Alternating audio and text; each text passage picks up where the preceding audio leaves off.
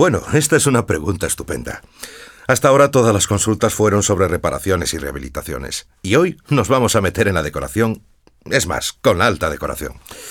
A todos nos gusta tener un salón bonito, que luzca bien, o una cafetería de aspecto elegante y moderno.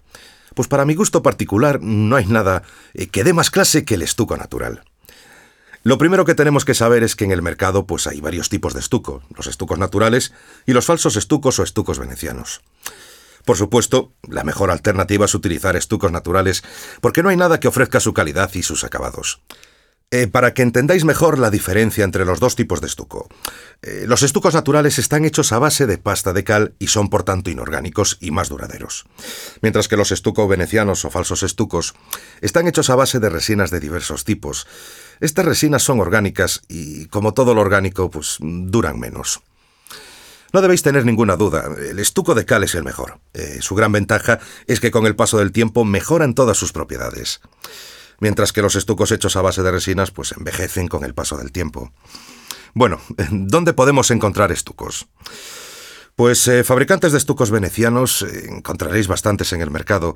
Sin embargo, os encontraréis con más dificultades para encontrar estucos de cal. En Galicia tenemos un estupendo fabricante de estucos de cal, para que veamos que no siempre lo de fuera es lo mejor. El fabricante es Teais y su producto es el Estucal, producto 100% natural.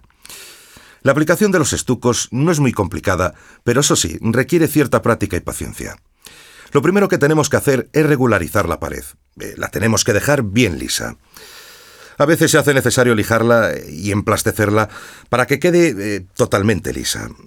Hay quien incluso utiliza el propio estuco para emplastecerla. Eso es a gusto del consumidor, eh, se puede hacer perfectamente. Una vez aislada la pared empezamos a aplicar el estuco. Mm, si os atrevéis a aplicarlo vosotros mismos, conviene eso sí que preguntéis al fabricante las diferentes técnicas y herramientas necesarias para aplicarlo.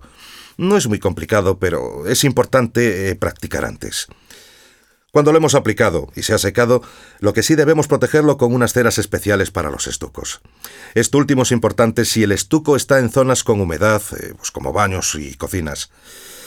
Bueno, eh, en fin, espero que os queden bonitas vuestras obras de decoración.